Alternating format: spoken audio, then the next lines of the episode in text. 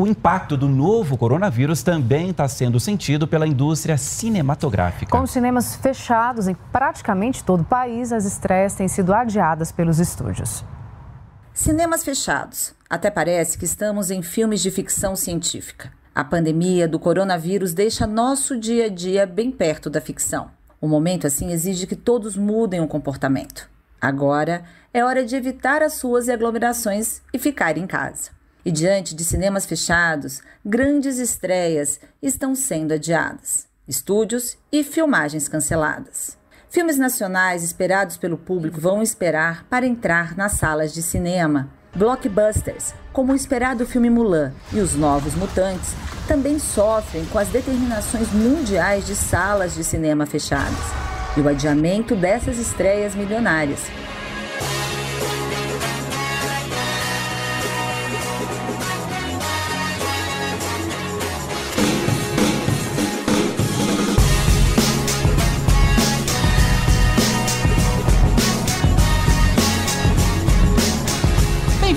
senhores, a mais um podcast que vai falar sobre filmes e séries de TV. Nós somos os podcastinadores. Eu sou o Gustavo Guimarães e aqui comigo, na frente da TV, revendo os filmes dos anos 90 por falta de opção, estão Fernando Caruso. Fala, galera. Tá, tá de máscara? Eu já tô gravando de acordo aí com as regras, tô de máscara, face shield, super aí, junto com a OMS pra produzir conteúdo de uma maneira segura. Isso aí parece quando você tem criança pequena antes de sair de casa, você fala assim, você face shield antes de sair? Né? Ah, não. Começamos nesse nível já. Quem é o autor dessa piada? É o Tibério. É o Tibério. Alice, Tibério, Tibério, Alice. Tibério Velasquez. Já perceberam que eu tô aqui hoje pra me apresentar pra... Vai que eu arrumo uma vaga no Zorra lá, né? Você vai ter que melhorar bastante, cara. Não, o programa foi reformulado, Tibério. Ah, Agora não tem mais espaço pra... Esse barco já saiu. Eu, Vécio, parente. Tô com saudade do dia que vocês marcam gravação. Eu digo, não postem o show, não postem ensaio, quero tocar. Pô, a gente tá com saudade também, Elvis. Caralho, ele conseguiu meter um pianinho na história, cara. Não tinha não. nada a ver com o tema hoje. E a gente tá sendo obrigado a participar de um show que a gente nem comprou ingresso. Exato. Olha só, que, que, que honra. E pela primeira vez aqui com a gente, a diretora do Zorra, Alice Demier.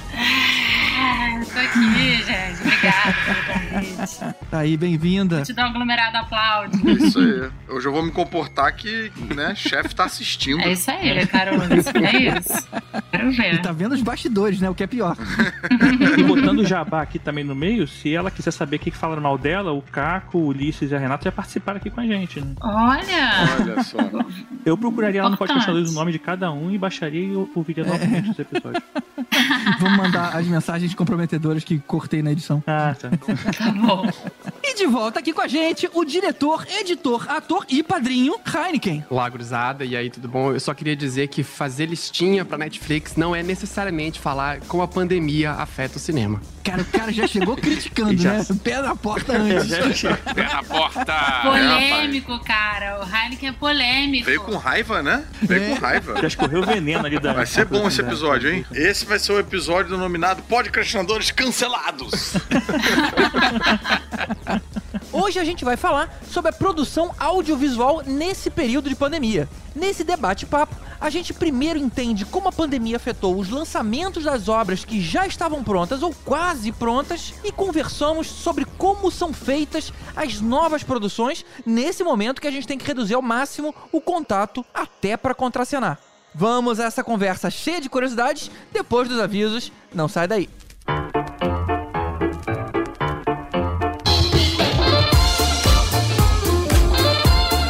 Opa, opa, aviso rápido pra gente ir logo pro que interessa. O Caruso pediu pra avisar que a Caverna do Caruso agora também tem um canal lá na Twitch TV para as lives que ele faz com o Três Elementos. Então, pra quem quiser ter acesso a esse conteúdo, é só procurar por Caverna do Caruso lá na Twitch TV. Vamos colocar, como sempre, o link aqui no post. Viu só? Rapidinho, nem doeu. Deixa eu agradecer então os padrinhos e os novos padrinhos que entraram aí nessas últimas duas semanas, depois daquele último recado. Muito obrigado pelo seu apoio. A gente precisa desse engajamento de vocês para continuar aqui o Podcastinadores. Então, muito obrigado a todos vocês, padrinhos e futuros padrinhos, mas especialmente os nossos iodas. Mário Rocha, Sérgio Salvador, Marcelo Petego, Carolina Lindoso Nietzsche, Draco, Marcel Melo, Rodrigo Alves, Carlos Melão, Igor Brenner, Fábio Matos, Alexandre Bom, Daniel Amaro, Eduardo Starling, Leandro Fonseca, Renato Arcanjo, Ricardo Pires Ferreira, Renato Augusto Martins, Camila Gildo, Marcelo Leal, Uziel Gomes, Renato Veiga, Lidiana de Góes, Camila Nabuco e José Bessa, aos Super Sardins, Ricardo Caldas, J. Santos, Wagner Bastos, Marcelo Parreira, Túlio Memória, José Alexandre Rates e Luan Ferreira, aos Mestres dos Magos, Ricardo Varoto, Bruno Mancini, Tatiana Karlovic, Nadia Lírio, Fernando Tiritan, Thelma Matias, Mariana Herrera e Marcos Especa, e finalmente aos nossos tanos Lucas Lima, Alexandre Mendes e Cadu Navarro. Eu convido você a dar um pulinho lá em padrim.com.br barra podcastinadores e escolher qualquer categoria. Lembrando que acima de 15 reais mensais, você ainda participa com a gente lá no nosso grupo do Telegram, onde a gente debate filmes e séries por lá, dão sugestão de tema e todo episódio tem a votação lá de capa, onde você escolhe a sua preferida e tenta gongar as outras. Então é isso, não deixa de comentar aqui no post em podcastinadores.com.br e dá um like lá nas nossas redes sociais, Podcastinadores lá no Facebook e nas outras, arroba podcast. Beleza? Então, bora pro tema.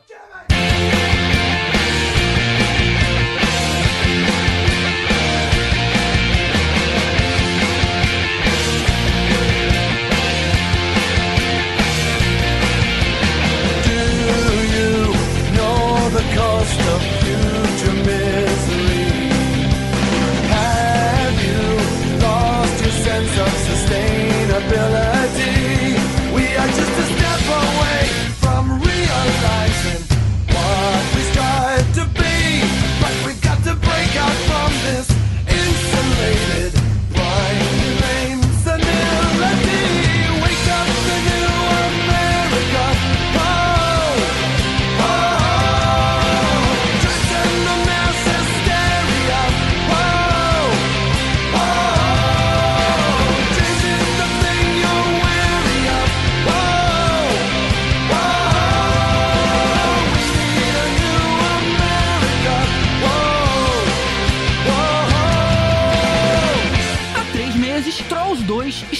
streamings na mesma data que ele estrearia nos cinemas, coisa que nunca tinha acontecido antes, tirando aquela jogadinha aí da Netflix pra poder participar do Oscar. Mas com filmes de estúdios tradicionais, isso foi a primeira vez. E assim, a gente teve a constatação de que os estúdios de cinema teriam que mudar o comportamento por conta da pandemia. Com os cinemas fechados, os estúdios precisavam testar se valia a pena lançar em streaming ou segurar o lançamento indefinidamente. E nesse caso deu certo. Trolls 2 fez mais bilheteria que o primeiro filme lançado nos cinemas. Já o, o filme seguinte a ser lançado, que foi o Dois Irmãos da Pixar, também faturou aí um pouco mais de 100 milhões, mas dizem que ele nem se pagou. Será que Hollywood vai concluir então que filme pra lançar em streaming não pode ser superprodução? E aí a gente vai ver uma queda generalizada de orçamento? Quando você diz que ele fez bilheteria, é porque teve vendas de ingresso no stream? Foi tipo aquela. Não é que Sim, estreou, sim. tipo. Ele quando foi lançado, ele foi lançado a preço de 19 dólares. Tá, não era tipo no sentido de mais pessoas assinarem o serviço de streaming pra assistir Não. a parada. Não, é, é Não, comprou esse o ingresso é VOD, mesmo do. É vídeo on demand, exatamente. Hum, interessante. Pois é, isso. e curioso que o Trolls, esse Trolls novo não tem versão dublada eh, aqui no Brasil. Já procurei e não tem. É, porque eu acho que não teve chance, né? É males que vem pra bem, né? Vai ver, enfim, não é pra sair aqui esse filme. Mas o grande problema disso aí é cortar o homem do meio, que são as salas de cinema, né? que já deu problema. Por exemplo, com Uhum. esse resultado bom, a Universal falou, cara, estamos tendendo a lançar, a a partir de agora, nas duas plataformas ao mesmo tempo. Quer dizer, Ixi. duas plataformas não, tanto no streaming quanto na- Aham. no cinema. E aí, aquela rede AMC de cinemas já falou que não vai mais passar filmes da Universal, porque ela não concorda com esse tipo de coisa. Ou seja, já começou a polêmica. Começou É. a briga de cachorro grande. isso. Já botaram deles na, pra defender alguma coisa deles ali, né? Porque senão, realmente eles vão sair do jogo. Exatamente. Pois é, e já, a gente já vinha observando um- uma queda dos frequentadores de cinema, várias salas, tipo, tendo problemas de se manter, e aí eles ficam desesperados inventando esse esquema de 3D, coisas que. cadeira que chacoalha pra fazer a experiência presencial ter, né? Fazer valer a pessoa levantar a bunda da, da sua casa, né? Já é um bocado caro, né? Bom, esse lance do cinema sempre tentar é, criar novas formas, né? O, o- o teatro em si criar novas formas para atrair o espectador a ir lá assistir, né? Sempre rolou, né? Ao longo do- da história do cinema, a gente sempre viu esse tipo de movimento, né? Tanto no super wide para fazer a, a lente mais absurda para as pessoas irem para lá. O som diferenciado, né, que você só via no cinema. Isso, é. a possibilidade de fazer o que a TV não conseguia fazer, depois o 3D, depois o jogo, jogar água na cara, a cadeira que vibra. Isso é um movimento meio que natural da demanda mesmo, é normal, né? Assim, eu não acho que seja uma diferença. E eu não sei quanto a esses movimentos de diminuição de público, né? É, a gente tem megas rompantes de produções que atinge bilhão de dólar, né? Ao longo do, do mundo. Isso é um movimento bizarramente diferente do resto. Na, nenhum momento na TV você deve ter esse, esse tipo de financiamento, né? Gerando bilhão de dólares. Eu tô falando só calcado mesmo na sala de cinema do lado da minha casa, né? Que eles falam que, tipo, ai, tá vazio. Aí eu pensei, ah, deve estar acontecendo no mundo todo.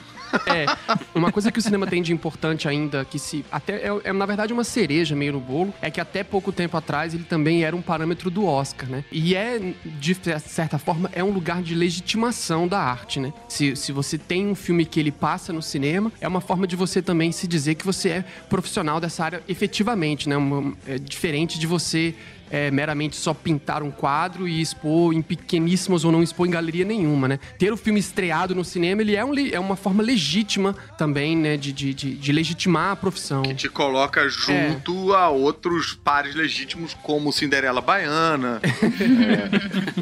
é. é, mas que na verdade isso vai mudar agora, né? O Oscar já avisou que vai passar a aceitar a indicação de quem foi somente pro streaming. Mas esse ano, né, cara? Não foi uma coisa genérica, eles abriram pra esse ano só. É, exatamente, a, a partir de agora. É, mas se funcionar eles vão continuar. Muita coisa que tá abrindo esse ano em razão da pandemia vai seguir depois adiante. Eu também acho. Teve uns donos de cinema que chegaram a comentar, né, sobre essa questão da Universal, até que isso não seria um novo normal. Esse sucesso se daria ao fato das pessoas estarem em casa querendo consumir produto. Que a partir do momento que elas voltassem às ruas, elas deixariam de usar o, o stream, né, o download. Pra ir presencialmente. O on-demand pra ir pros cinemas. Uhum. Mas assim, eu me preocuparia, porque se as pessoas gostarem muito desse tipo de coisa, pode ter volta, né? Vocês não acham que assim, que quando liberarem geral e tal, não vai ter tipo um êxodo desesperado das pessoas indo no cinema ver qualquer coisa, de sair de casa, de poder, sei Com lá. certeza, porque o, o Tenet tá em cartaz aqui no Canadá já, e já a primeira sessão já tá toda sold out, né? Já, já tá toda lotada. E nem terminou a pandemia aqui. É.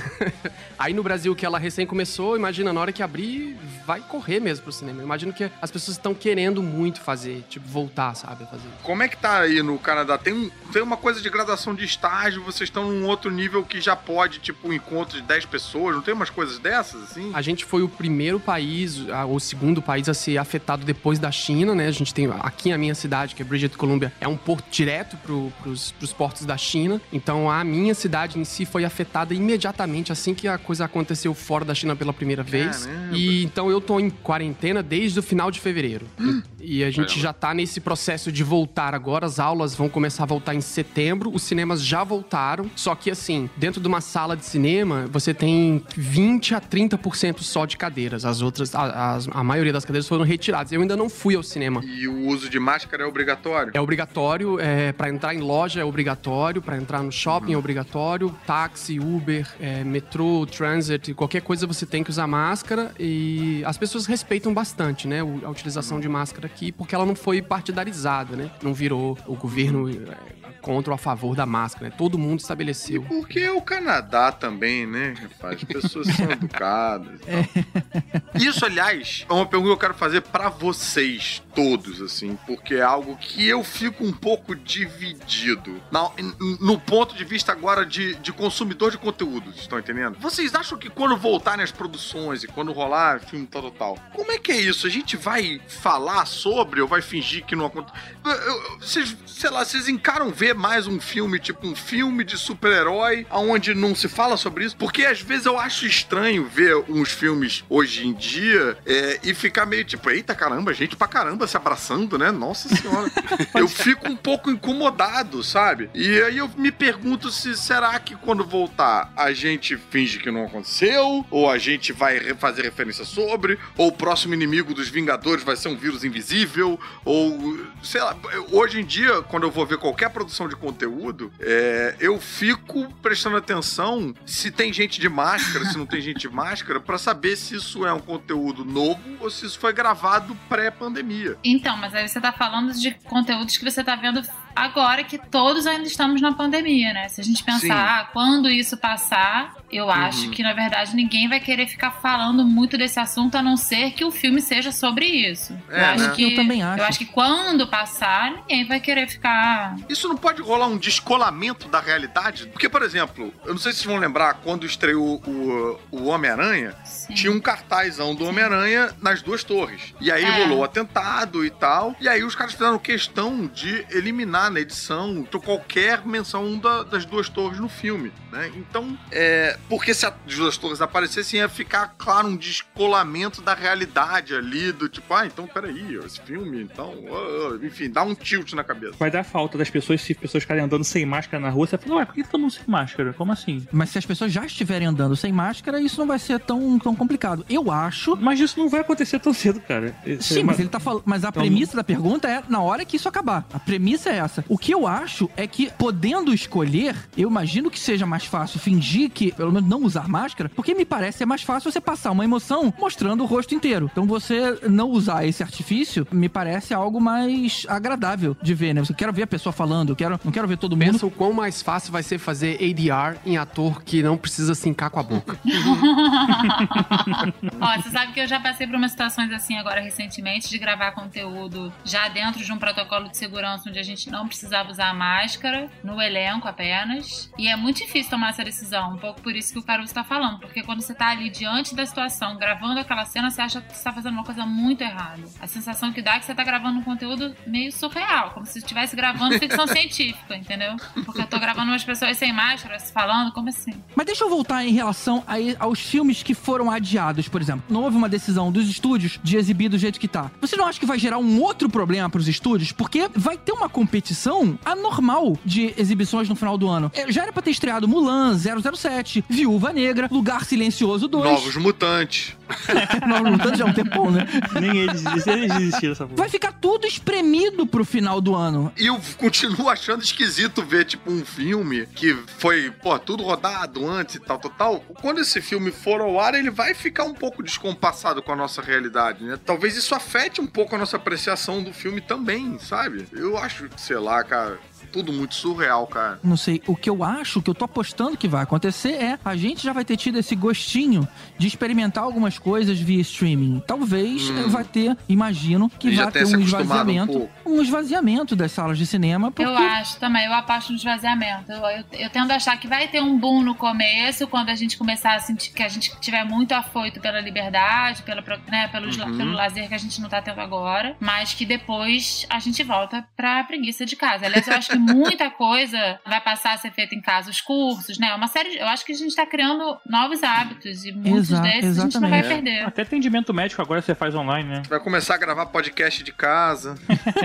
Tem um ponto nisso assim, que a gente não tá trabalhando de casa, ou não tá vivendo de casa, como a gente vinha pensando em fazer, que é essa informatização de toda a criação de conteúdo, né? E toda essa apreciação que a gente já vinha fazendo naturalmente, conforme as tecnologias avançavam, né? A gente teve melhoras na internet, melhoras nos computadores, uma melhora significativa nas televisões, nos devices, e fez com que as pessoas tenham mais possibilidade de ficar consumindo coisas em casas e naturalmente tirando um pouco nelas da rua. Mas as mesmas pessoas que investem financeiramente gigante, um dinheiro enorme, em quatro canais de streamings, né? Paga um e o outro separado para poder ter o conteúdo dos dois, e tem uma TV gigante com som, theater e tudo mais, essa mesma pessoa também eventualmente ia ao cinema. E o que tá acontecendo agora é uma forçação de barra. A gente foi obrigado a ficar em casa, não é um movimento natural. Então, eu não acredito muito, pessoalmente, numa criação de um hábito, quando na verdade a gente tá sendo obrigado, né? Não é uma coisa que a gente tá construindo naturalmente aos poucos. A gente tá sendo obrigado a não Mas sair às de vezes casa. assim se constrói hábitos também, né? É, mas a gente, na verdade, solidifica mais coisas que a gente precisa fazer, né? A gente pode ver, a discussão toda desse episódio também nasceu da ideia de se voltar ou não voltar agora antes do momento, né? Tipo, se,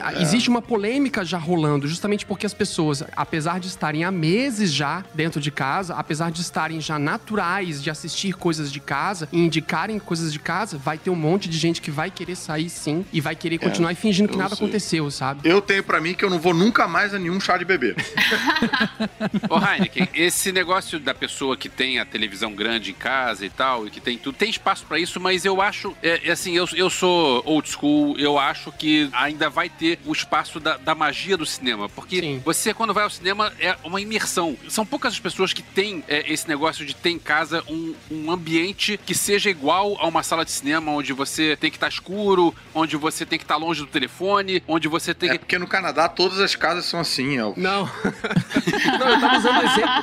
Eu tava tentando dar o exemplo justamente de um extremo. Se você pegar uma pessoa que teria todos os motivos pra não ir, mesmo assim, essa já iria. E esse é um exemplo Uhum. raro, né? Não são todas as pessoas que são. Então eu não, eu não consigo visualizar que existe real um esvaziamento futuro. Eu, eu acho que vai, na verdade, é só uma coisa que a gente efetivamente vai diminuir, porque vai ter que diminuir as cadeiras, mas a gente também não, não se preocupa muito com a saúde das pessoas. Olha só os voos, né? O- os voos, os voos comerciais e não comerciais que acontecem no Brasil e no mundo, eles são muito ruins e eles já, já se discutiu muito sobre o conforto e o valor que se paga para você poder voar de avião. Já se discutiu muito isso e no entanto, mesmo assim, as companhias não se importam no final de amontoar as pessoas daquela forma. Então eu acho que vai chegar um momento que a gente vai fingir que isso não aconteceu e toca o barco, sabe? Eu aposto mais nessa indisplicência humana. Eu acho que pode ter um esvaziamento, sim, nem que seja temporário, mas acho que pode ter um momento que, beleza, vai ter menos gente, mas eu acredito que vai voltar o momento onde o cinema vai, vai ser um evento, sabe? Ah, eu vou estar no fim de semana, assim, o cara, o cara de família que vai levar a família no fim de semana, ou então os amigos, e vão ver o filme que tá passando no, no multiplex, sabe? Eu, eu acho que isso ainda, ainda, ainda existe espaço pra isso, vai existir. Eu acho que existe de tudo, gente. Eu acho que, na verdade, assim, né? Se a gente pensar, pelo menos aqui no Brasil, quem vai ao cinema já não é classe C e Uhum. D, né? Quem vai ao cinema já tá bem perto aí dessa pessoa que tem o streaming, que tem mais de duas, três opções de streaming em casa, Uhum. porque o ingresso nem é barato, né? Não sei, eu acho que a gente, eu acho que vai continuar existindo cinema, as pessoas vão continuar indo fazer o programa. Não disse que não vão, mas assim, eu me lembro de viver, é, sei lá, na minha adolescência, de reparar ali uma sequência de cinemas fechando, de salas de cinema fechando por uma crise, porque começou a ter TV a cabo. Vocês lembram disso, né? Hum, Uhum. E a gente tá vivendo agora um movimento meio parecido, na verdade. Eu acho que essa discussão ela começa pré-pandemia. Ela começou com o streaming em si. A pandemia ela só veio, na verdade, a gravar. agravar e talvez obrigar quem tá produzindo e até quem tá assistindo a achar novas formas. Mas eu acho que essa crise já ia acontecer, é uma questão de tempo. E aí vai o cinema vai achar uma outra forma de se reinventar, de chamar atenção de novo, como o Caruso falou lá no começo, as salas que tem isso e aquilo e tal. E aí aquilo vira um programa. Aqui em casa, por exemplo, eu tenho um filho de 7 anos, ir ao cinema é um programa. Uhum. Eu acho que nós todos aqui somos amantes do cinema a esse ponto de achar que é insubstituível uma experiência em casa. Mas nós não somos uh, É, o é, na usuário verdade, médio, você né? tava querendo dizer que é insubstituível uma experiência na sala de cinema. Você falou é insubstituível falou invertido. uma experiência em casa. Obrigado, obrigado por ter me corrigido. Mas o que eu acho é que existe uma categoria de pessoas, uma faixa de pessoas, que vai ter experimentado o streaming e eu falo assim, cara, é muito mais tranquilo eu estar aqui em casa porque não tem aquelas pessoas que ficam comendo pipoca de boca aberta, ou fazendo barulho, ou não tem que pagar estacionamento. Então vai ser apresentado um novo caminho pra essas pessoas e eu acho que não vai ter volta pra elas. Tipo assim, ah, não, se for comercializado em casa, eu prefiro ficar aqui na comodidade do meu lar, embora a gente ache isso um absurdo, porque a experiência fica prejudicada com isso.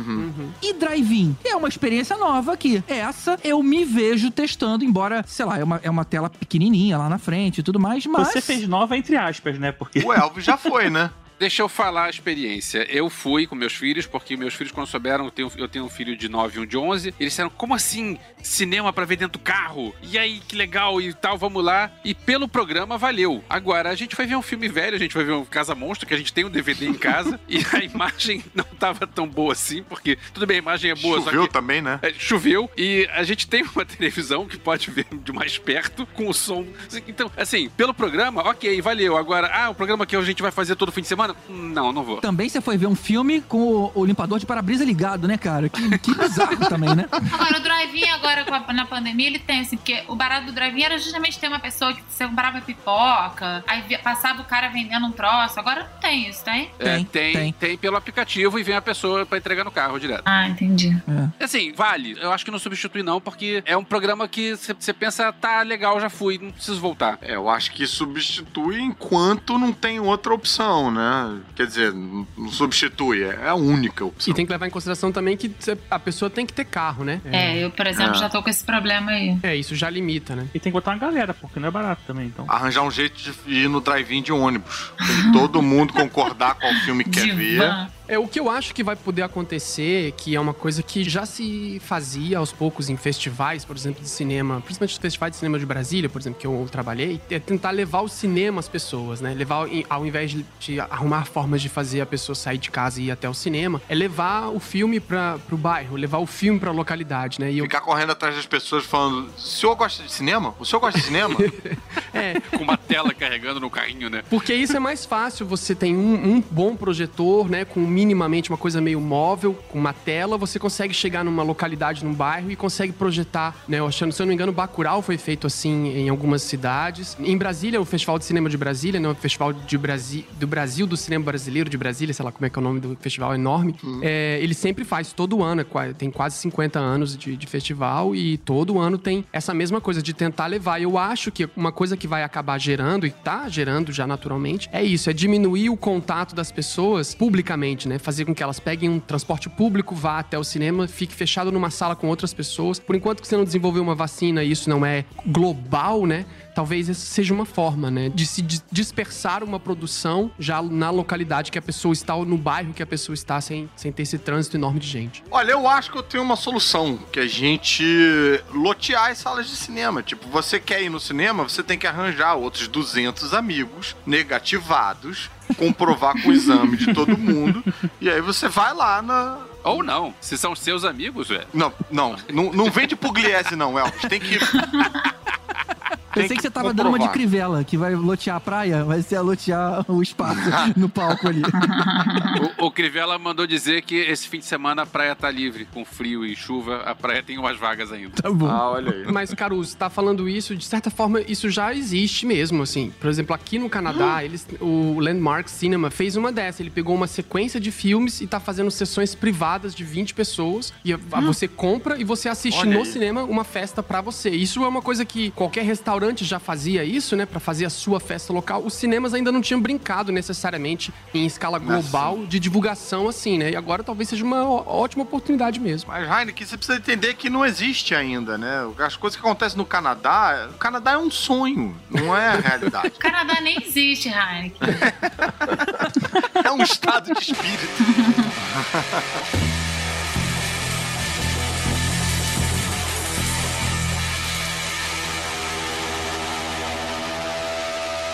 Mas ok, os estúdios já fizeram as apostas, alguns filmes foram lançados, outros foram adiados. Mas agora o buraco é mais embaixo. E quanto a todo o resto que não foi filmado? Uma indústria inteira praticamente parou. Como é que ela tá lidando com esse faturamento que de uma hora pra outra despencou? Então, eu tenho uma, algumas histórias tristes pra contar, que é o seguinte. Eu senti, claro, no meu caso, eu só posso falar pela minha, pela minha visão do que eu tenho trabalhado, né? Faz uns 20 anos que eu tô nessa indústria, nessa vida, nessa lida, e eu moro aqui há mais ou menos 4 anos, 5 anos. Trabalho aqui nessa área, né? Heineken, mas você pode eh, esmiuçar o que exatamente é essa área? A gente sabe, por exemplo, que você é um editor. Você tá se referindo a isso ou a parte de filmagem também, que a gente sabe que você também dirige e atua? É, eu trabalho aqui com duas frentes básicas: a edição de curtas e documentários e a filmagem de short films e de curtas e corporate videos, né? De vídeos corporativos que usam é, equipamentos de cinema. Saquei, você tá nas duas frentes.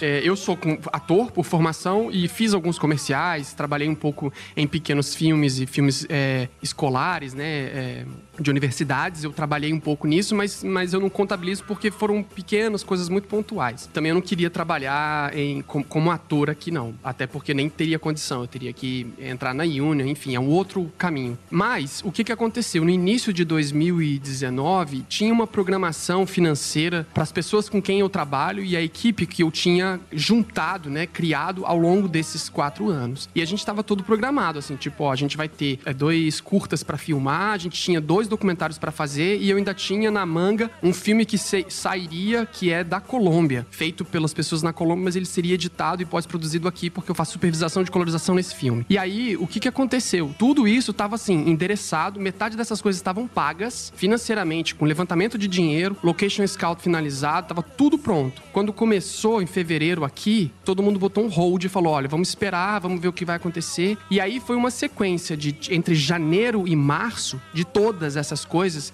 simplesmente desaparecerem da mão. Tipo, o dinheiro ter que ser devolvido, as pessoas serem demitidas, as warehouses sendo que voltar. Eu tive um colega que trabalha numa warehouse que fornece equipamento pro Flash e ele chegou a citar que se foram demitidos da noite pro dia quase 350 pessoas. Caramba! Da noite pro dia, tipo, ó, galera, amanhã não vem mais e é isso. Porque não tem, não tem. Ninguém veio filmar, os atores não podem vir pra cá, a gente não sabe o que vai acontecer. E aí tudo foi relocado. Só que o que acontece? Essas pessoas, elas trabalham numa parte da indústria que não é a glamorização da espetacularização do filme. Não é o Gus, o Hunt, ou sabe, o, a Scarlett Johansson, Robert Downey Jr., que você ouve falar da notícia dele. Esse é um operador de boom. É, é o, é o gaffer tape, é o cara que vai ficar. É, é uma mulher que é auxiliar da linha de evitar que os carros entrem no lugar do set, sabe? São essas pessoas que elas fazem a sua carreira e sua vida e vivem disso. E sem essas pessoas, o cinema não existiria, né? Não existiria at all. E essas pessoas, elas foram as mais afetadas imediatamente. E muitas dessas pessoas não têm uma escolarização ou não têm uma, uma estrutura financeira que garanta que eles simplesmente se reinventem, né? Ah, vamos fazer então. Agora eu vou fazer de casa. Pronto. Não, porque não dava pra sustentar essas coisas. Então, a gente viu uma indústria que tinha um potencial super glamourizado, que é a indústria do Canadá, que é meio que uma segunda Hollywood, né? Porque quase todas as coisas de backstage e, e coisas de por detrás das câmeras são filmadas aqui, principalmente em Vancouver, que é por isso, por isso que eu estou aqui, né? Eu quero trabalhar nessa parte. Tudo isso foi sumindo, cara. Tem um monte de série filmada aí, né? É, as, as séries da DC são todas, ou, ou a maioria daquelas de TV, TV mesmo, são filmadas aqui, né? Eu até trabalhei numa, numa warehouse que fornecia equipamento pra uma delas, assim, de montar luz pra eles e tudo. E eles estão praticamente pensando em, em retomar as ideias, né? Tipo, a partir de setembro já tem filmagem. É, em outubro, se eu não me engano, começam com os atores. E estão fazendo um esquema assim: os atores moram em Los Angeles, eles são caminhados pra cá, o cara fica num hotel, aí ele entra no estúdio, ele grava, tem um checkpoint pra todo mundo que entra ali, o cara grava, grava, grava, e depois ele volta pro hotel, depois ele volta pra casa. Tipo, não vão trazer os caras pra cá, até porque tem toda uma logística, porque muitos deles são cidadãos dos Estados Unidos e a fronteira tá fechada, então é uma loucura. Só que o que acontece? As, as equipes foram reduzidas e essas pessoas, elas foram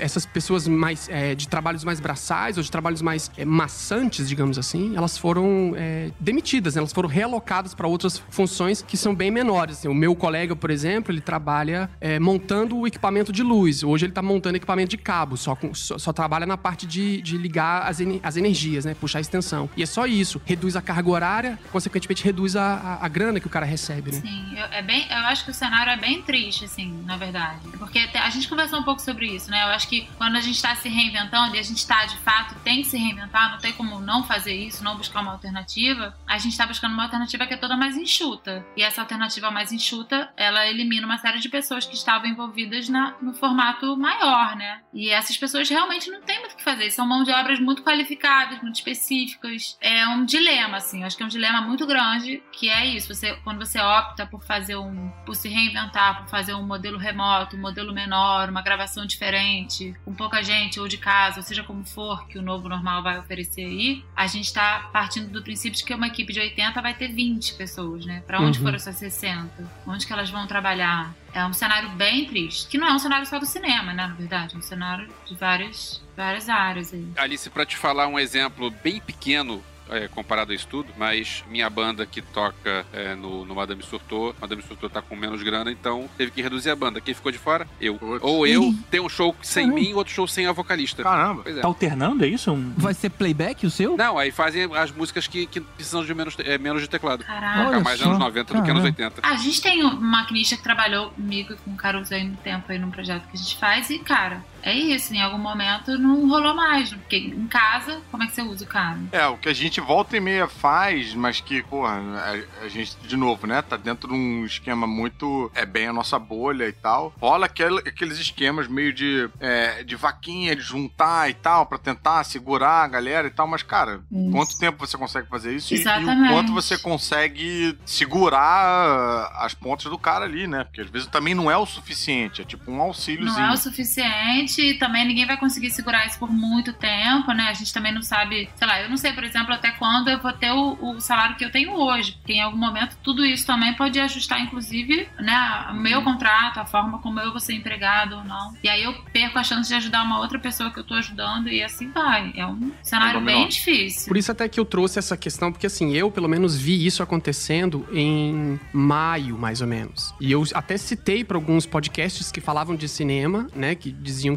que era um podcast de cinema, eu até citei, mandei mensagem, falei, cara, isso é uma coisa que vai acontecer. Mas na verdade, as pessoas não estavam afetadas ainda porque não afetou a produção, né? Porque o que as pessoas estavam discutindo é fazer lista e assistir. Mas, de fato, quem tava produzindo começou já a sofrer nesse, pelo menos aqui, né? Por isso que eu digo, eu tenho um gap dessa diferença entre vocês, né? Porque eu tô aqui no Canadá. Então, quando foi maio, junho, eu tive que me mudar do meu apartamento porque todo o dinheiro que eu tinha implementado e organizado pra 2020, ele simplesmente deixou de existir porque as produções falaram: "Olha, a gente não vai conseguir fazer reshoot. A gente tinha um documentário que faltava cinco cenas e a forma de fazer as cenas era ideal depois que a neve derrete e as montanhas continuam geladas. Então a gente vai filmar os carros e todas as partes de comercial e tudo era captado naquele momento ali, naquele período entre fevereiro, março e maio, que era, que era tipo o ideal. Só que não pôde fazer filmagem naquele momento, então em setembro vai faltar cena pra editar. Então a gente vai demitir os editores. E eu tive que me mudar pra um basement. Eu tinha um apartamento, tive que me mudar pro basement porque simplesmente não aconteceu. Então assim, o que a Alice tá falando, eu já eu passei e eu já tô no depois, né, disso.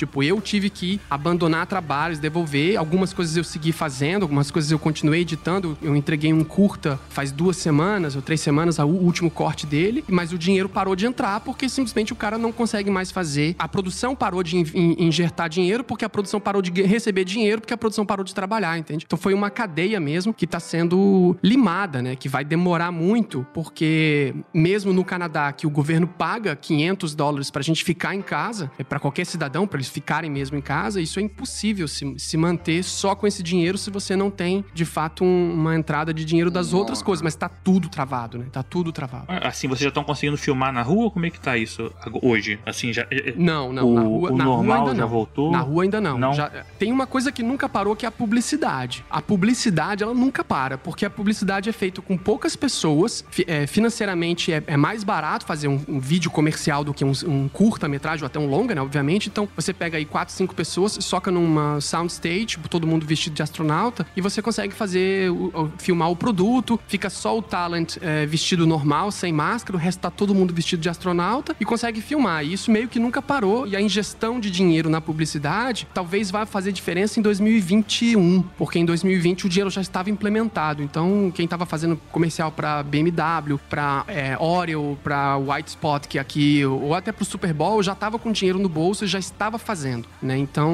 não, não afetou, pelo menos até agora. E como talvez a vacina saia até isso acontecer, então a publicidade não parou, né? Quando você procura, ah, como é que tá o coronavírus no audiovisual, você vai ver um monte de imagem de filmes de publicidade, videomakers e filmmakers fazendo cenas, mas em, em- em- sempre em soundstage de coisas publicitárias, né? Agora, dito isso, que assim, é realmente a gente não tem como passar batido por essa, por essa questão que é, cara, é, é tenebrosa, né? Como a Alice falou, a gente se reinventa e tal, mas, cara, uma galera fica pelo caminho, e isso tem que ser falado, tem que ser mencionado, tem existido e tem se encontrado maneiras bem, bastante criativas de produzir conteúdo. Há esse custo, isso não pode ser esquecido. Eu não sei se é meio que um bittersweet aí, né? Tipo, é meio, um, um- é meio amargo e meio doce e tal, que isso nem sempre chega pro pessoal, pro público que tá consumindo. Pro público que tá consumindo, às vezes é tipo, opa, é, tem um programa novo e tal, né? Então você tem programas que conseguem incluir na narrativa deles a questão do isolamento, a questão do, do coronavírus e tal. É o caso do, do Confinados lá do, do Bruno, ou até o Cada Um no Seu Quadrado, que eu fiz com o Globoplay, e que é um programa, tipo, já pensado, né, em, em isolamento, como se fosse uma reunião digital e tal. E também, é, como o Heineken tá falando aí, né, uma volta cautelosa, esses protocolos de segurança que conseguem produzir algum conteúdo é, para ser consumido é, na televisão, um streaming e tal, né? Isso eu tenho achado, apesar da gente, da gente sofrer essas baixas, eu tenho achado bem interessante, assim. Tem me dado uma. Antes eu via isso, sendo bem sincero aqui com vocês, tá, gente? Antes eu via isso com um, um, um pé atrás muito grande, uma coisa meio tipo, nossa, por que fazer esse movimento e tal? Eu, depois, quando eu entendi os protocolos de segurança, entendi o, qual o objetivo deles e a eficácia deles, eu fiquei um pouco mais tranquilo também em relação a isso e, e contente de saber que a gente consegue vencer esses obstáculos para conseguir produzir conteúdo. O Heineken tava falando de produção tradicional, né? De cinema e série. E você tava falando, fa- você falou agora, de um, um conteúdo diferenciado. Mas e quando é um misto? E quando você, por exemplo, o Zorra, que sempre trabalhava em sketches onde tinha mais de uma pessoa, agora tá tendo que ter uma, imagino, uma, um ajuste nos roteiros para que cada um grave no seu lugar de confinamento. Isso deve ser um pouco estranho, né? De se fazer. Até com pessoas, como é que essas pessoas vão interagir se elas estão em locais diferentes? É, isso é um negócio que eu acho que parte já, as mudanças partem do, do roteiro, né? Os roteiristas sempre trabalhavam uns seis meses à nossa frente em termos de produção de, de texto, né? É, normalmente, quando um roteirista escreve uma cena, é, a cena vai, volta, é aprovado, isso aqui, quando chega pra gente gravar, eles já estão escrevendo coisas pra dali a seis meses e tal. Então eles têm um trabalho um pouco mais adiantado. As exceções a isso, claro, são as cenas quentes, as cenas que comentam sobre assuntos que estão rolando qualquer. ali no momento e tal. Então, assim, eu imagino, tô falando de orelhada porque eu não tô na redação, mas que muita coisa foi jogada fora. Muita coisa que já tava escrita. Ou engavetado. Posso até- é, eu acho que muita coisa tá engavetada. Eu posso até falar um pouco sobre isso, porque assim, na verdade, quando a pandemia veio e a gente enrolou a quarentena, pegou todo mundo bastante de surpresa, assim, né? A gente tava vendo aquele movimento, a gente a gente demorou a se ligar, né, na verdade, que a gente tava Sim. vendo o movimento acontecendo no mundo todo e de repente, pá, quarentena. E aí a gente parou de gravar e tudo. A gente tava, por exemplo, no Zorra com um mês de conteúdo gravado. Um mês dá mais ou menos pra gente um programa, né? Então como é que a gente ia fazer pra botar o programa inteiro no ar de repente depois? O movimento inicial da empresa, e aí todo mundo acatou, foi um movimento de pausa mesmo. Para, pausa, vai pra casa, vamos É. entender o que vai acontecer. Aquele primeiro momento que a gente não sabia quanto tempo Sabe- ia durar isso, né? Exatamente. Quando a gente começou a entender que era longo, que o período em casa ia continuar, e principalmente quando a gente começou a entender que talvez isso pesasse em demissões, em perder um programa, em perder um espaço, em alguém inventar alguma coisa nova e ocupar um lugar, a gente começou, é, a gente começou a se movimentar. Eu acho que houve um trabalho enorme da redação de criar conteúdo, porque, cara, é muito limitado, né? Assim, de repente você tem que Uhum. trabalhar com somente duas pessoas em casa ou uma pessoa em casa. Duas pessoas já foi um modelo de reinvenção, né? Que a gente resolveu trazer as atrizes e atores que são casados com os nossos atores pra, pra dentro do programa, porque era uma maneira da gente fazer cena onde tinha uma, né, uma troca. É, pra não fazer todas as cenas ficarem com aquela cara de Zoom, de Skype, né? É, a gente foi, na verdade, foi, né, foi um trabalho. A gente começou devagarzinho, foi tendo uma ideia, vamos botar alguma coisa no ar, vamos botar uma ceninha, vamos misturar isso com a nossa reprise, vamos aquilo. E aí a gente foi entendendo as possibilidades. A gente quebrou muito a cabeça, quebrou demais a cabeça pra descobrir formato, o que era possível, o que não era, o que dava, coisa. E, cara, e chegaram numa solução bem, bem genial, assim. Acho que ah, tinham três caminhos, né? Quatro, na verdade. Esse caminho que a Alice falou, dos casais que estão juntos e tal, então a gente consegue fazer cena com as pessoas que moram Sim. juntos, juntas. É, tem o caminho da reunião digital, como os, os roteiristas também, isso é um hábito, né, deles desde sempre. Eles estão sempre comentando no cotidiano, fazendo humor, com, né? O, o lema é difícil competir com a realidade e tal. Cara, isso rapidamente é absorvido, né? Então você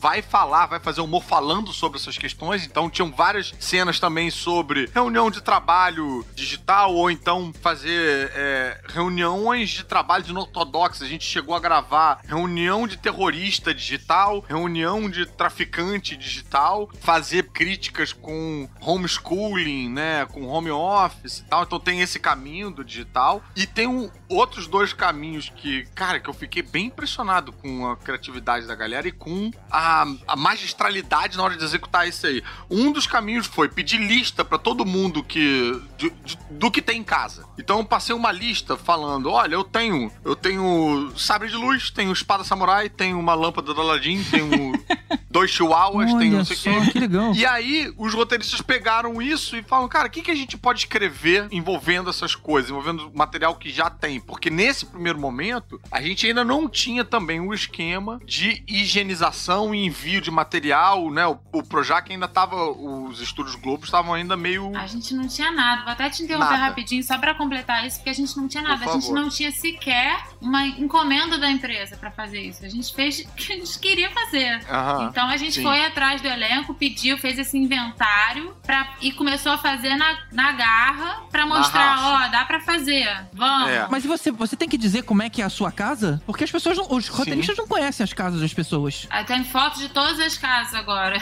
Isso chega à quarta maneira também que eles encontraram de fazer cena, que eu achei genial. Uma é assim, a gente tirava foto de todos os cômodos pra saber que espécie de locações a gente poderia transformar, né, os nossos quartos e os nossos, enfim, as coisas. Tipo, ah, se alguém tem mato, dá pra fazer talvez uma cena brincando com isso e tal. E a quarta que eu achei a mais genial, a mais criativa foi o Tinder de casas. Todo mundo tirou foto dos seus cômodos e tal. E aí, os roteiristas e a direção e tal, e todo mundo viu quem tinha uma casa ou um, um ambiente ou uma sala ou um cômodo que casava com a casa de outra pessoa. E aí começou a fazer cena com um elenco. Tinder de casas. Sensacional. Tipo, um, um plano é numa casa, outro plano é noutra casa. E, cara, isso ficou tão bem feito vendo no ar. Tô falando aqui, tô arrepiado. Que aí, às vezes, intercala com as cenas que a gente gravou em janeiro e fevereiro. E eu acho que eles estão gravando separado. Eu fico um tempo meio tipo, caraca, esse ficou perfeito. Ah, não, eles estão no estúdio mesmo. Ah, tá, isso em fevereiro.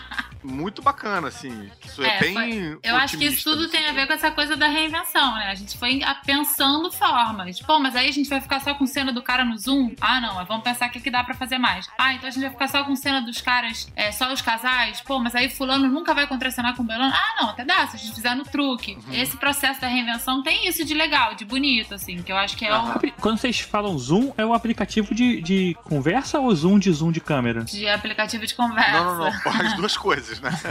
A gente, de vez em quando, usa zoom de câmera. Que isso chega na, na etapa, que é o que a gente tá, né, agora, com. É, aí, tipo, a gente mostrou que dava pra fazer e tal, conseguiu essa aprovação, aí conseguiu a liberação também de equipamento pra gente fazer. E aí, cara, aí que a coisa fica bem ficção científica, porque no ponto que a gente tá agora, é, eu recebo aqui pra gravar é, remotamente um equipamento, né, com tudo higienizado, tudo que ficou três dias, foi higienizado, ainda ficou três dias de quarentena numa caixa hermética que ninguém mexe, tal, tal, tal. Aí então eu recebo uma câmera de um celular, né, um celular com uma câmera potente, ring light, Microfone nessa, Ma- nesse celular. microfone, material de, né, de elétrico, né? Tipo de é, régua com, com para botar várias tomadas e tal, tal, tal. E aí Mas uma câmera? Porque tá cheio de ângulo. uma câmera. E aí, esse celular. Aí, assim, no meu celular, eu entro numa reunião com a equipe. Então tá a Alice me dirigindo, aí tem o chefe da, do cenário, tem o fotógrafo, tem.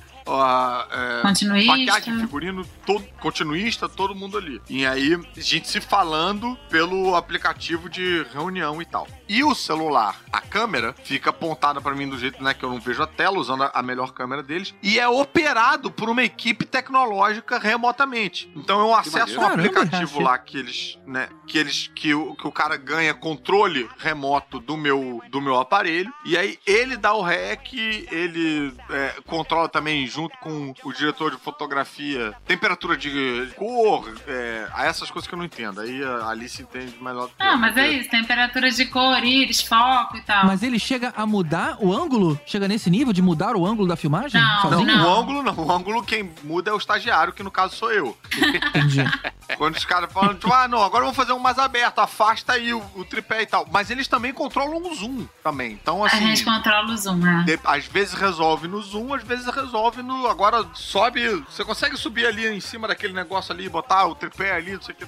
Mas a gente apanha muito com essa. Porque, assim, primeiro que, cara, a gente teve que ensinar pro elenco que aprendeu meio na marra também um vocabulário que era só nosso, né? Tira teto, dá, uma, dá um tilt, dá uma pan. Cara, eles olhavam pra nossa cara assim, com uma cara de oi. O que, que você tá falando? E a É. gente pedindo as coisas, achando. Porque a gente tá muito habituado a pedir essas coisas, né, no, no- no nosso dia a dia. Primeira vez que alguém fala tira teto, a pessoa fala, não, eu moro aqui, não posso tirar esse teto. Eu, eu vou usar isso depois. E se chover, né? Então, assim, teve tudo isso também. Dessa, teve no início tinha essa dificuldade de comunicação, que isso já, né, já acabou, porque agora eles estão tirando de letra tudo. Aí tinha essa coisa de operar, né, o equipamento também, abaixar o tripé, subir o tripé, posicionar a câmera pra lá e pra cá. A gente faz os ensaios, eu costumo fazer os ensaios, né? A Caruso faz comigo, assim, a gente prevê tudo mais ou menos antes pra gente já entender. Porque é muito difícil você gravar dentro de um ambiente que você não tá, você não sabe se você virar pra direita o que, que você É vai mesmo. encontrar, né? Então você tem que fazer um certo tour pela casa, por mais que você tenha as fotos, por mais que você tenha tudo, não é a mesma coisa, você não tá ali. A Alice faz um negócio que é muito bacana, que antes a gente faz meio que esse count aí, né? Tipo, do- aonde que vai botar pra cada cena, quais os planos e quais os ângulos e tal.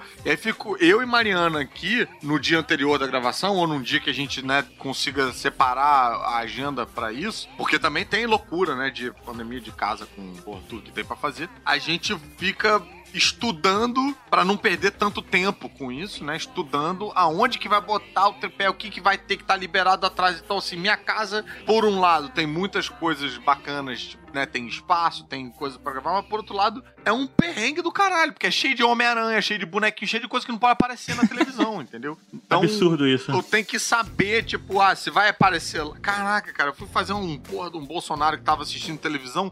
Do lado direito da televisão tem 40 fancos de merdinhas diferentes. E aí eu tinha que, porra, antes tirar cada um.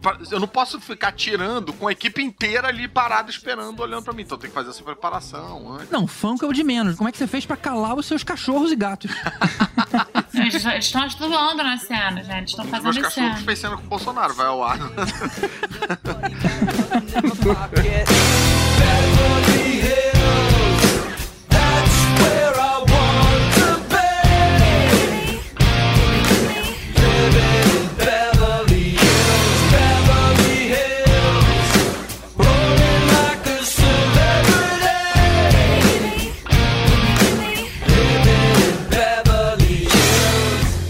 questão que eu acho que ficou faltando, ou pelo menos que eu queria acrescentar em toda essa, essa discussão sobre como que isso afeta, como que isso vai afetar ou tem afetado as criações. Eu penso que se a gente parar e discutir profundamente se a estética de fato vai modificar em relação à produção, a gente pode fazer um exercício mental aqui e ver se a gente concordaria que a rede social, por exemplo, é algo que entrou na vida do ser humano profundamente, né? Praticamente o mundo inteiro vive em função de rede social, né? E redes sociais são uma coisa real, e veio pra ficar, como dizem, né? E é uma coisa muito presente na vida de todo mundo, pra trabalho, pra tudo. Eu acho, inclusive, que deixou de ser aquele espaço que antes era pra diversão, entretenimento e faz parte da vida. Isso, isso. É profissionalmente. Tem gente que vive, gradua, faz doutorado sobre rede social. Então é algo que existe e, no entanto, mesmo que as redes sociais existam há 10 anos, a gente tem poucos filmes, por exemplo, que falam da rede social ou que citam rede social como uma realidade. Porque a rede social naturalmente entrou no nosso, nas nossas vidas. Agora imagina se a gente, de repente, todo mundo entrasse uma tara por falar de rede social e daqui pra frente todo e qualquer filme usasse rede social como tema. Tudo. E aí não só tô falando de coisas que a produção, por exemplo, do Zorra ou o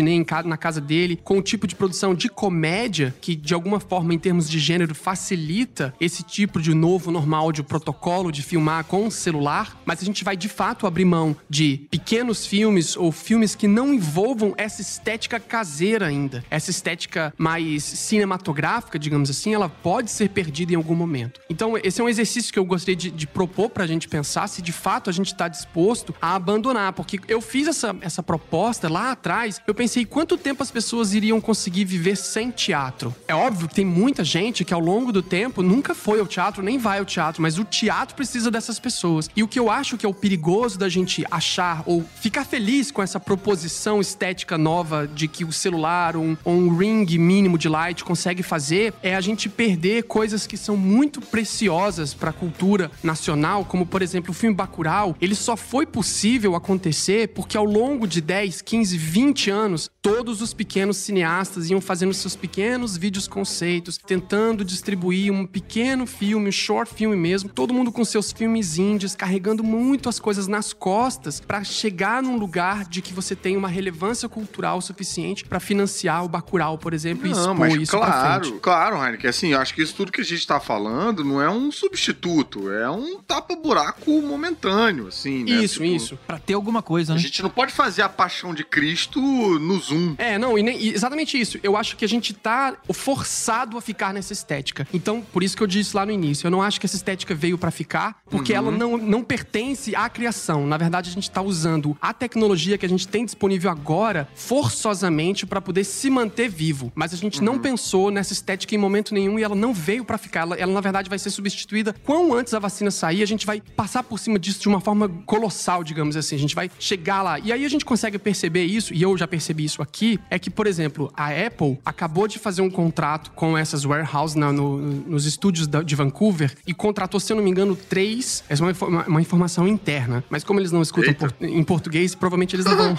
não vão saber. É. É, ela acabou de fechar contrato para três. pera, pera. Depois do comercial aqui What? você vai ver. I'm sorry, what Apple just did? Porque ela, assim, ela fechou contrato para três novas séries que vão entrar e vão ficar até esse final de ano e vão começar a ser rodadas aqui. Elas foram, elas foram pensadas, elaboradas e escritas sob a tutela do- da Covid, né? Tá, ela tá elaborada nesse lugar. E ela já, ela já distribuiu, cara, 350 mil metros de cabo. Eu não tô fazendo o número da minha cabeça, não. De fato, é esse o número que, o- que o meu amigo me passou. Tipo, são muitos mil metros de cabos de, de, de energia. Pô, teu amigo que tava mal de cuidar só de cabo, agora tá bem, então.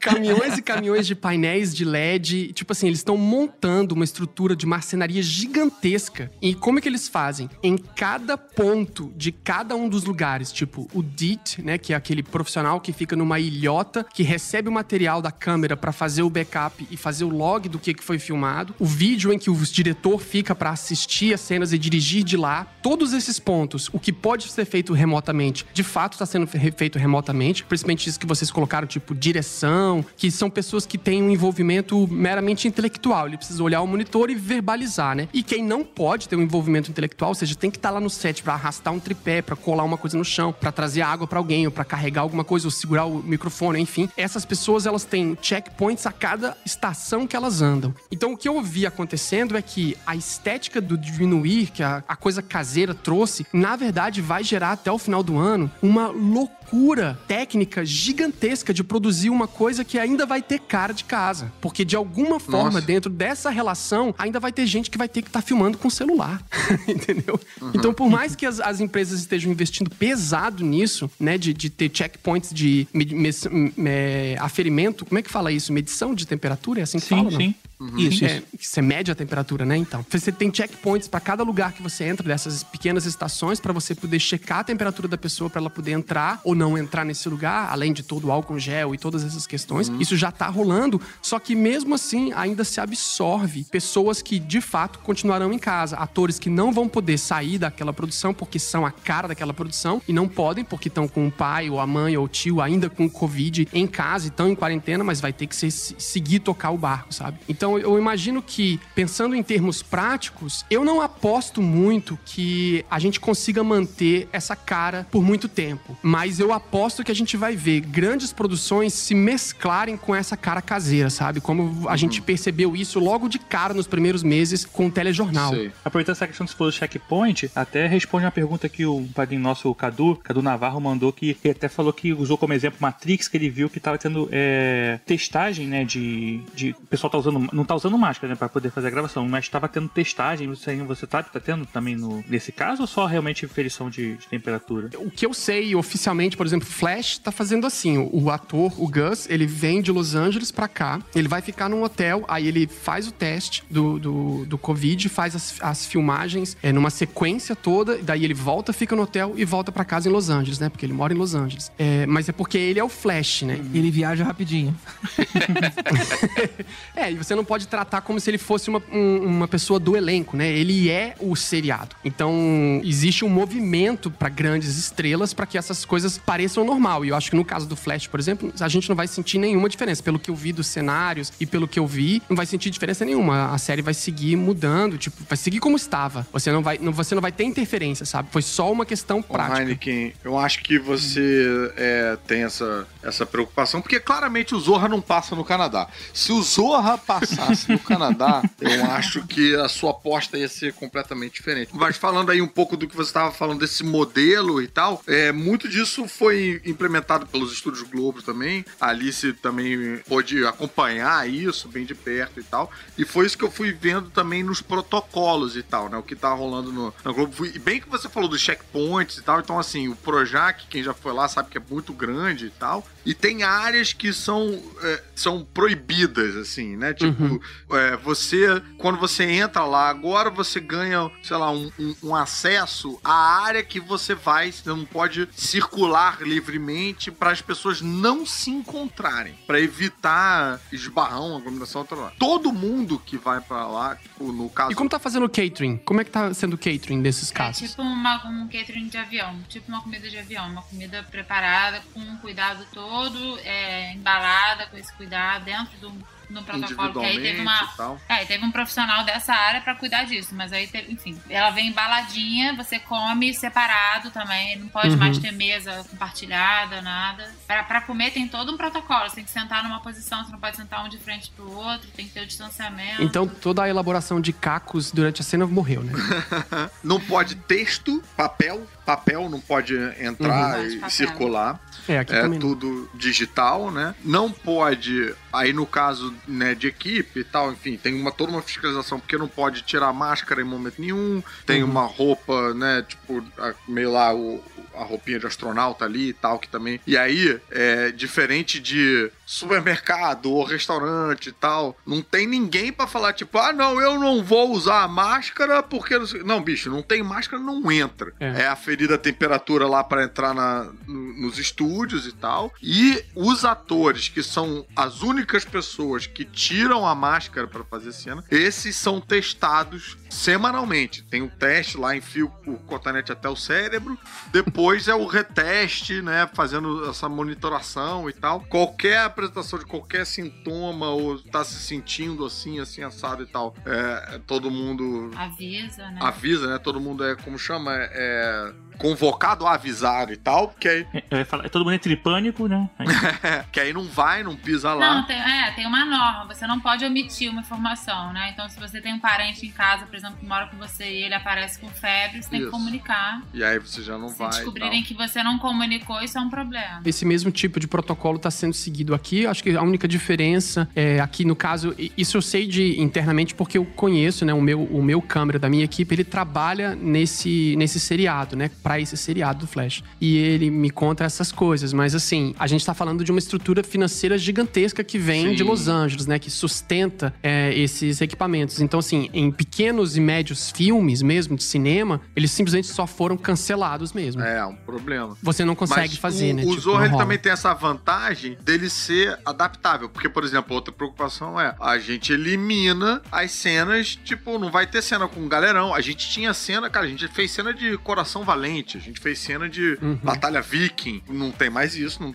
as cenas estão todas, né, procurando dois atores em cena, três atores no máximo, conseguindo respeitar distanciamento. Então, cena de casal se pegando também, tá, né? tá- Então a gente tem essa plasticidade de poder é, escrever para essa direção para conseguir produzir conteúdo e intercalando com o conteúdo que também é produzido, que continua sendo produzido remotamente em, em home office, né? É, eu Acho que tem alguns pontos aí que o Harikin falou que eu acho que são assim. Primeiro que realmente a gente trabalha com um programa de humor que tem essa, né, é- ele é versátil, ele, ele se adequa muito mais fácil ao ambiente que a gente tá Uhum. Que agora, as Flash. restrições, do que o Flash ou qualquer outro, ou qualquer Sim. outro roteiro, né, de um Sim, filme, enfim. É muito, realmente, muito mais fácil. Acho que o humor tem essa vantagem sobre todos os outros conteúdos, inclusive da empresa até, né? Uhum. Ele vai se adequando. Uhum. Eu acho que tem uma coisa que a gente falou, a gente falou muito sobre a coisa da reinvenção e do quanto que a gente gente deixa de lado algumas pessoas, mas por outro lado também a gente está mantendo a, a classe viva, né? Mantendo o audiovisual vivo de alguma forma, até para que haja um lugar para todas essas pessoas retornarem. Então, É, pra não derrubar a indústria inteira, né? é, eu acho que esse lado é um lado que a gente tem que pesar também, né? Porque qual é a opção que a gente tem também? Não fazer, né? E abandonar tudo é, é, é muito difícil. Acho que são decisões muito difíceis. Tem uma outra coisa que o Heineken falou sobre os, os projetos continuarem acontecendo de forma mesclada e o público se acostumar um pouco com isso. Eu acho que isso é uma tendência natural do, do mundo, né? De certa forma. A gente vai absorvendo novos conteúdos com outras linguagens e aquilo vai virando uma realidade pra gente. É, sei lá, me lembro quando começou com coisas de internet lá atrás, ainda trabalhava com película. E era, porra, inadmissível você pensar em, postar um conteúdo qualquer que fosse na internet se ele não fosse com tratamento de cor, com não sei o que, sabe? A gente tinha um, um cuidado com aquilo que depois, logo depois, pouquíssimos anos depois, já não tinha mais. E aí veio a proliferação de youtubers e tudo mais, onde você passou a aceitar. Então, eu vejo os adolescentes hoje em dia, eles aceitam conteúdos com visuais diferentes, linguagens diferentes, muito mais facilmente do que eu aceitaria ou aceitava na minha época. Eu acho que naturalmente as pessoas vão se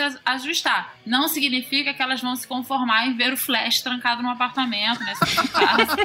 No episódio de hoje, Flash vai fazer uma maratona. Fazendo um É, zoom o Flash com o Arrow, com né? micro-ondas. No episódio de hoje ele corre para tirar a lasanha. Não, não, né? Tipo, não- a, a gente não vai se acostumar com isso. E de fato a gente vai Eu veria. perder, enquanto a gente não conseguir voltar de alguma forma, a gente vai perder muito. Porque o que a gente tá falando aqui, na verdade, são. A gente tá achando soluções para coisas que ainda usam um pouco de uma coisa mais caseira, mais, né, Uhum. mais feita de uma forma simplificada, ou de em- em- empresas enormes, indústrias enormes, programas como Flash, que tem um- um- uma grana para suportar toda a infraestrutura que acolher esse protocolo significa, né? Uhum. Que acaba sendo, tipo, gastar mais pra fazer meio que o mesmo conteúdo. Exato. Mas Exatamente. complementando também um pouco isso que a Alice tá falando, é porque assim, a gente tá. A gente, o jeito que a gente coloca, a gente gosta muito de chamar atenção pro, pro aspecto pioneiro e, e raiz que é produzir esse material, que tipo, ah, tô aqui, eu mesmo coloco tripé, não sei o que. tanana. E aí, quem tá ouvindo isso pode até pensar que, tipo, ah, tá, estão fazendo então um troço tosco. Mas não, o resultado final fica, cara, realmente mistura muito bem com as cenas que são gravadas em estúdio pré-pandemia, sabe? Tipo, a, a estética, não, é claro que a gente tá dentro de casas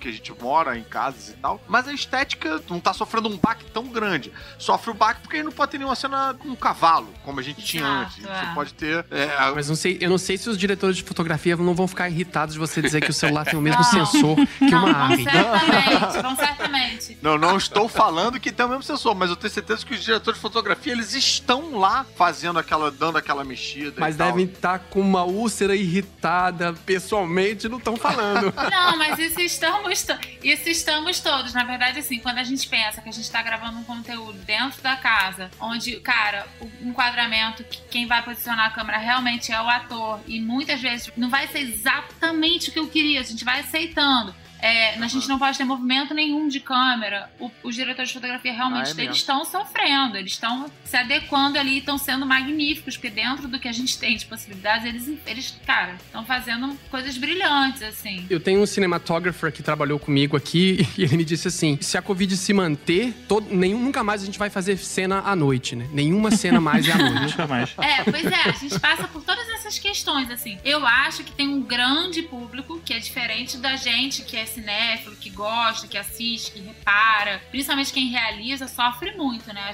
Quando eu vi o primeiro episódio do Zorro antes da gente estrear esse modelo novo, quando eu vi ele é, montadinho e tal, eu pensei, caraca, será, gente? Será que vai funcionar? Eu dei uma sofrida. Uhum. Quando ele foi ao ar, as pessoas estavam, caraca, que incrível! Quando é que vocês gravaram isso? Como é que foi? Quando- realmente existe um- uma diferença aí entre o que a gente do, me- do mercado Aham. enxerga, né? O detalhe e tal, e o que o público assiste ou o que o público quer ver também, né? Uhum. Assim. Isso eu acho que não tem a ver com o que você comentou sobre que a, a tolerância do público tá aumentando, né? Eu acho que hoje em dia a gente aceita ver uma imagem que o cara tá segurando a própria câmera. Ou, por exemplo, quem, quem- quando é que a gente imaginaria que, sei lá, no, no Jornal Nacional os caras vão entrevistar alguém e aí vem uma câmera que o cara coloca no, no notebook que filma ela de baixo, aparecendo as narinas enormes enquanto ela tá falando. Tem uma Mas, estética GG, horrorosa. Cara, Isso vai, isso passa. o que tá rolando no Zorra, é claro que, pô, eu, eu, né, sou suspeito pra falar, porque eu tô muito orgulhoso do material que a gente tá colocando ali. Não é algo que você diz que é, tipo, gravado,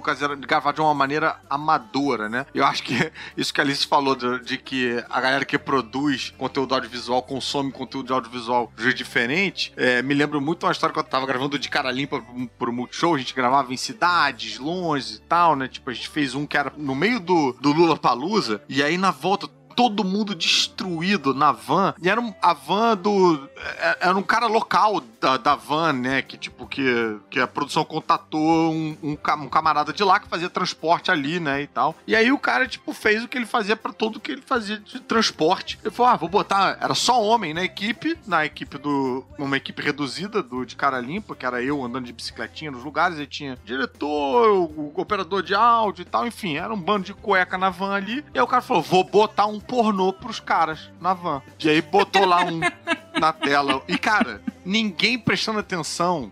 Todo mundo meio destruído, assim, no, no- na van, porque a, a, a- E a gravação era, era muito puxada, sabe? E aí lá pelas tantas, nunca vou esquecer disso, cara. Lá pelas tantas, lá o pornô rolando. Aí rolou alguma coisa, sei lá, com a luz que a van inteira gritou ao mesmo tempo: Olha o diafragma!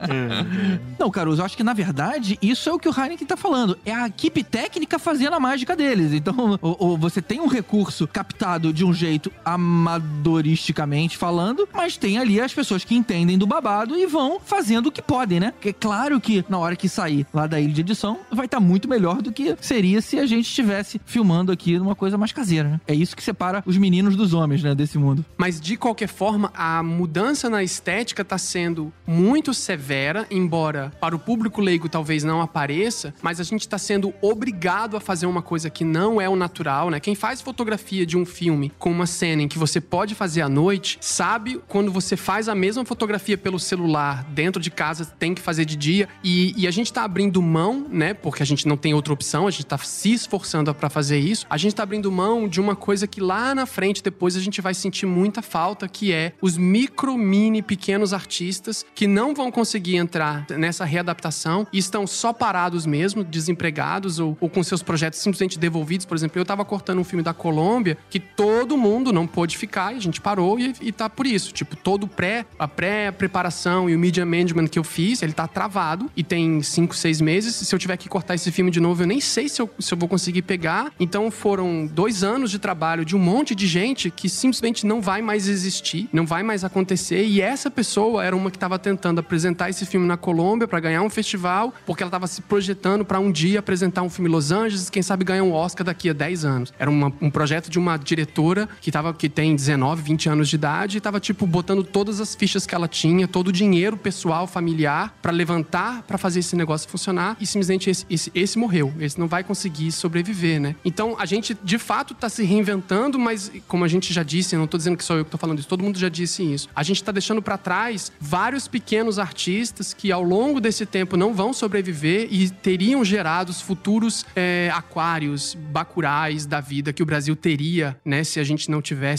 passado por isso, mas, né? cara, também, olha só, tô tentando, tô aqui a, a forceps tentando. Tô super depressivo, né, cara? Foi mal. Tá, tá foda mesmo. Tô quase te deportando pro Canadá. Mas assim, é, tô tentando aqui a forceps tentar enxergar também um, sei lá, um, um silver line, um lado positivo disso aí também. Essa é uma maneira desses artistas surgirem e tal, que realmente, cara, é a maneira, é a maneira que a gente conhece. Por outro lado, também não podemos deixar de considerar que agora, como a gente também tá um pouco mais receptivo a novas formas de conteúdo e tal, pode ser que surjam aí, Deus queira, outras maneiras, sabe? Eu não quero ser leviano de dizer que a pessoa que ia ganhar o festival de cinema com um filme colombiano agora vai ser a rainha do TikTok, mas é, é um caminho também você conseguir produzir material de uma outra maneira, de uma maneira inventiva e tal, e, e arranjar formas criativas de contar sua história e de ganhar atenção e conhecimento do mercado. Mas não podemos esquecer, em momento nenhum, que é uma pandemia. Sim. E assim, baixas serão sofridas, porra, não, não tem como a gente fugir disso, né? A gente tá falando de baixas culturais que, porra, pra gente é muito, muito dolorido, porque envolve emprego de uma galera, de muita gente, e é um baque na economia, fudido e tal. Mas, cara, sei quantas mil pessoas morrendo todo Sim. dia também, né? Então, realmente vai ser uma. Então, na verdade, eu queria só, tipo, acrescentar a tua fala pra não parecer que eu que tô tentando puxar pra baixo.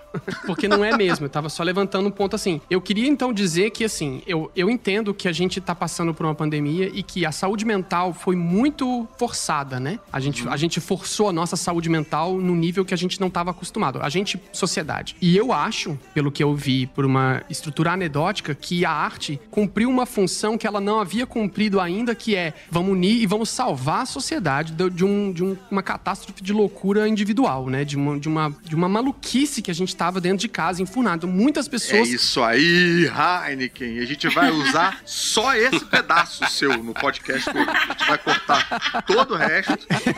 Muitas pessoas postaram, né? E tiveram a sua saúde mental garantida porque estavam consumindo produtos artísticos, maratonando coisas artísticas, consumindo coisas artísticas. Então agora eu acho que é o momento em que as coisas estão começando a reabrir, os pequenos artistas continuam aí tentando sobreviver, ou seja, a moça do, da Colômbia tá tentando viver, ser a rainha do TikTok. Agora eu acho que é a hora de fazer um apelo ao público. Eu tô culpado de ter falado isso. Eu vou até mandar uma mensagem pra ela ver se ela quer eh, mudar de área. Mas agora é a hora da gente falar pro público, você, ouvinte, que é público, né? Que não é o artista, que teve a saúde mental garantida ao longo desses seis, sete meses, cinco meses de pandemia, que conseguiu passar por isso porque os artistas suportaram você. Talvez seja a hora de você, então. Deposite 5 mil reais na É, conta não, mas de de- cada mas- um. A Mas nossa começa- vaquinha vai estar no link. Mas comece a procurar artistas, artistas que estão tentando sobreviver, que estão vendendo pequenas lives, estão vendendo pequenos shows, estão vendendo pequenas músicas, estão tentando fazer isso que a gente vem discutindo, que é se reinventar, mas eles não estão conseguindo porque o público ainda também não se deu conta que se você passou bem por isso por causa da arte, eu acho que é a hora de você, de repente, pagar pra ela. Retribuir. Retribuir, né? Isso. Bacana. Aí, e tá não, e é um bonito. pouco que a gente faz com a- o produtor local, né? Tipo aquela coisa de, ah, vamos ajudar os pequenos restaurantes é, é, fazendo a compra direta com eles, os mercados e Uns tal. podcasts. Fazer isso com a arte também, né? Isso é bacana. Ao invés de sair no drive-in pra assistir Casa Monstro. Eu entrei na vaquinha do Estação. Eu comprei é, sessão do Estação pra quando voltar. Um dia, sei lá quando vai voltar, mas eu já, já, já entrei lá. Tô, faço parte já. Eu comprei uma vaquinha também, mas ela veio toda cortadinha em bifes. Elvis já comprou ingresso pros filmes ruins que ele não viu ainda. Vou ter filme ruim para ver depois. Isso é um exemplo. Já pago.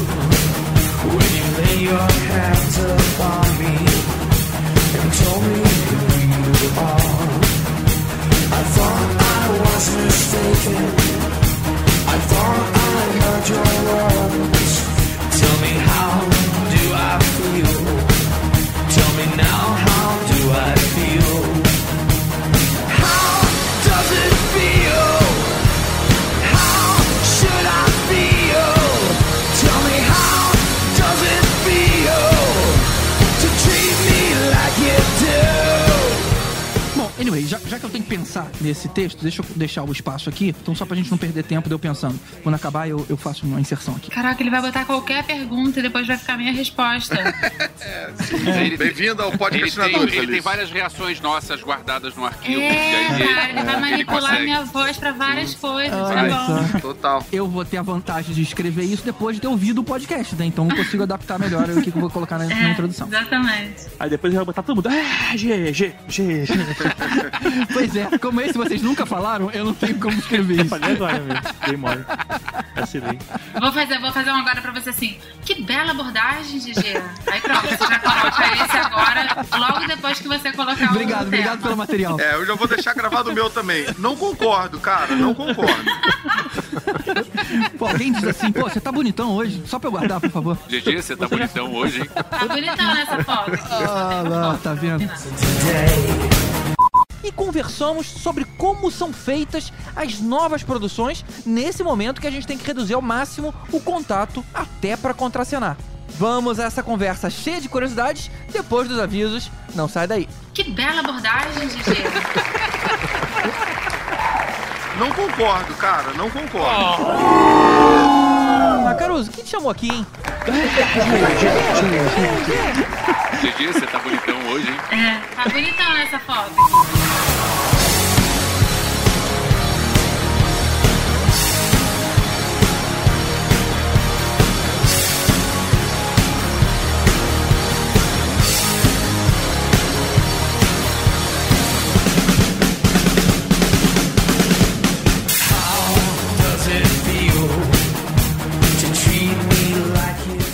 Heineken pronto pra chacoalhar a indústria, tá frustradíssimo com esse início.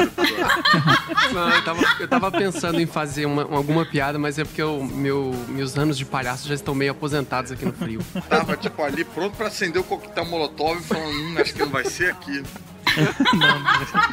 O Heineken é o palhaço que leva a arma pro hospital de criança.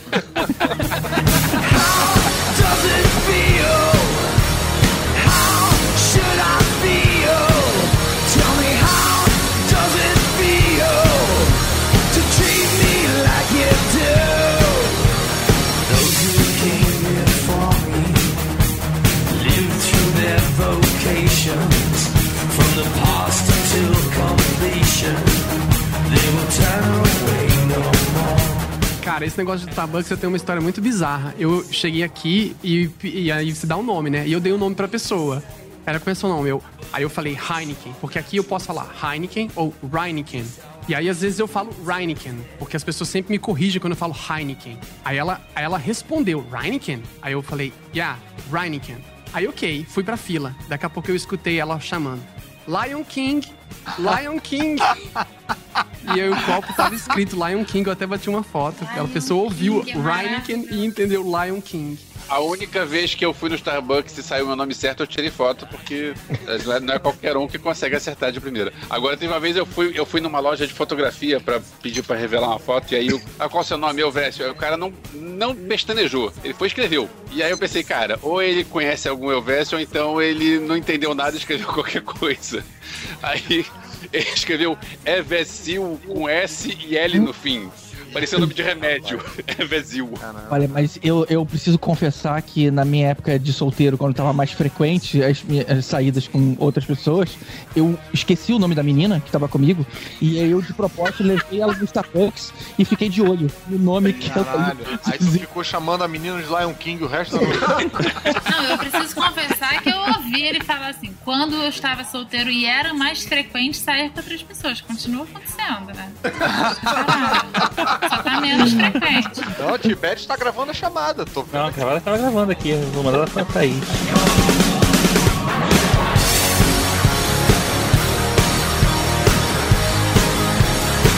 Mas eu gostei do Rai, tá, tá muito feliz isso aqui. Ele é mais de garoto enxaqueca, pelo menos deu, uma, deu um clima mais adequado ao tema. do GG, cara, que quer que todo mundo contemple o suicídio. Ah, eu, eu prefiro Budweiser, mas. Duas horas pra fazer essa piada. Caraca, a gente agu- aguentamos. É, essa com Budweiser eu nunca ouvi, na verdade. Ele é muito bom do. Ah, ele é muito bondoso, gente. Ele, ele nasceu tendo que ir pro Canadá, cara. Não podia ficar aqui. Pô, Heineken, eu tenho um amigo que trabalha com também com audiovisual também no Canadá, cara. É o Stella Artois. Nossa, não vai parar nunca mais. Tem muita marca de cerveja. Deus, Deus.